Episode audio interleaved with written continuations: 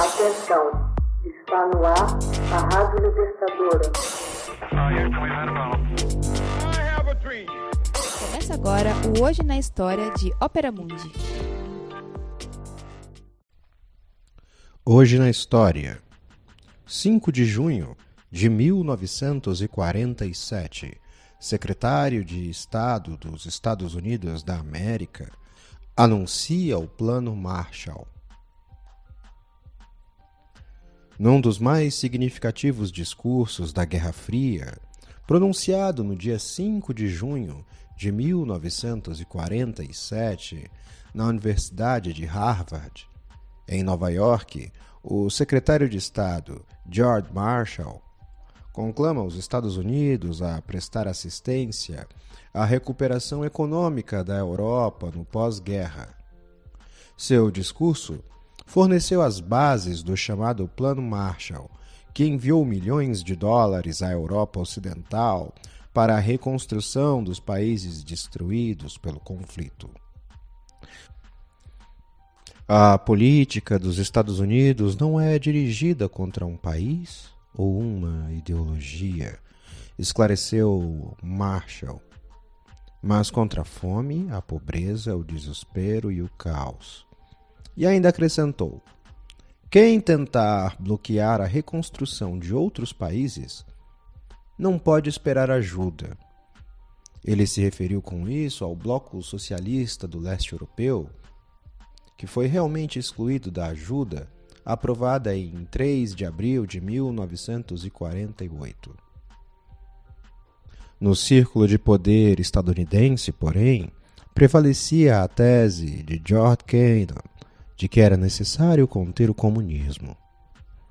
O simples fato do Exército Vermelho aquartelar-se em Berlim, distante alguns dias de marcha de Paris ou Londres, gerava preocupação aos Estados Unidos e seus aliados ocidentais. Os tempos da aliança militar tinham passado. Naquele momento, os dois colossos vitoriosos na guerra olhavam-se cada vez com mais desconfiança. O medo de que os partidos comunistas, em especial o da França e o da Itália, pudessem assumir o poder, fez com que os estadunidenses se lançassem à Guerra Fria. A Segunda Guerra Mundial deixou um rastro de imensa destruição e as paralisadas economias do Reino Unido e da França não tinham como revigorar a atividade econômica da região. A Alemanha, outrora o dínamo industrial da Europa Ocidental, jazia em ruínas. Desemprego, gente sem teto, fome. Esse era o cenário. Para Washington, a situação preocupava, por duas razões. O caos econômico propiciava terreno fértil de primeira qualidade para o avanço do socialismo. Por outra parte, a economia dos Estados Unidos, que retornava rapidamente ao estado de economia em tempos de paz, necessitava do mercado europeu para a própria sustentação. Em seu discurso, Marshall sublinhara a calamitosa situação da Europa Ocidental, defendendo a ajuda estadunidense a essas nações. As necessidades da Europa para os próximos três ou quatro anos em alimentos e outros produtos essenciais do exterior é muito maior do que sua capacidade de pagamento. De modo que deve haver uma substancial ajuda adicional, ou então nos veremos frente a uma deteriorização política, econômica e social muito grave. Numa referência velada à ameaça comunista, prometeu que governos, partidos políticos ou grupos que busquem perpetuar a miséria humana para seu proveito político irão encontrar a oposição dos Estados Unidos.